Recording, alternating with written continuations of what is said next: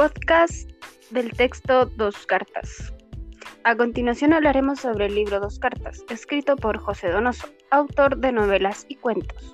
En sus obras muestra virtudes y defectos de todos los estrados sociales de Chile. Hablaremos un poco de los elementos identitarios de la sociedad chilena, las relaciones de los distintos grupos sociales y la perspectiva desde la cual se caracteriza la realidad social.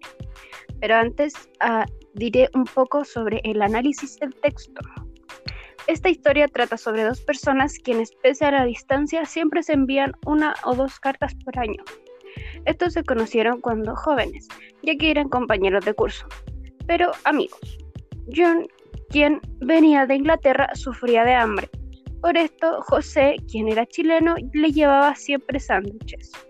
En la cena de fin de curso fue donde se acercaron más y ambos decidieron intercambiar direcciones, ya que Dudfiel venía de una familia nómade y se trasladaría ahora a Cape Town. Acordaron escribirse y así lo hicieron por más de 10 años. Dudfiel, quien tenía sangre nómade, viajó hasta echar raíces en Kenia, donde contrajo matrimonio y adquirió tierras, mientras que el chileno permaneció en su patria, quien al pasar el tiempo se percató que se encontraba solo. Sus cartas tenían contenido humorista de sus días del colegio, novedades acerca de su vida y modificaciones experimentadas por la ciudad en que se encontraban.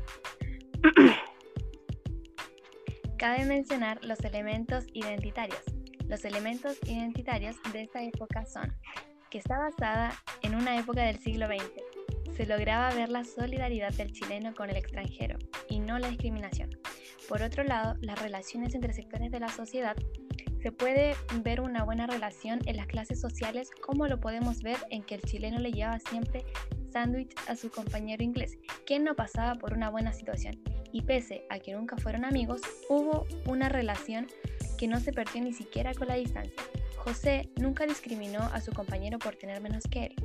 Luego, Dudfield pudo tener más dinero y echar raíces, pero este, en cambio, no soportaba la idea de vivir en un lugar pobre, con gente aburrida y provinciana. Finalmente, la perspectiva de la realidad social en esta historia se ve solidaridad con en un extranjero, lo cual casi no se ve hoy en día, en donde a pesar de las diferencias que ambos tenían, siguieron manteniéndose en contacto a través de las cartas.